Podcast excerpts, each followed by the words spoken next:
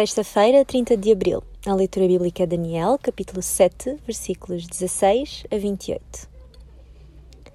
E assim a soberania, o poder e a grandeza de todos os reinos da terra serão entregues ao povo dos santos do Altíssimo. Esse será para sempre, e todos os governantes da terra o hão de servir e lhe obedecerão.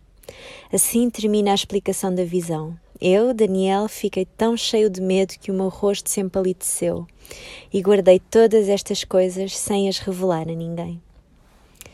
Daniel recebe as interpretações de um anjo e no versículo 17 vemos a sucessão dos impérios que viriam. Depois do Império Babilônico, viria o Império Persa, a seguir o Império Grego e depois o Romano. O último destes impérios dominará toda a terra, desdobrar-se-á noutros reinos e dele sairá o Anticristo, que fará guerra diretamente com Cristo. O versículo 27 mostra-nos o que acontecerá no final.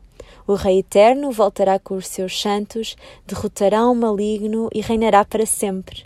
Eu estou do lado dos que vencerão. E vocês, de que lado é que estão?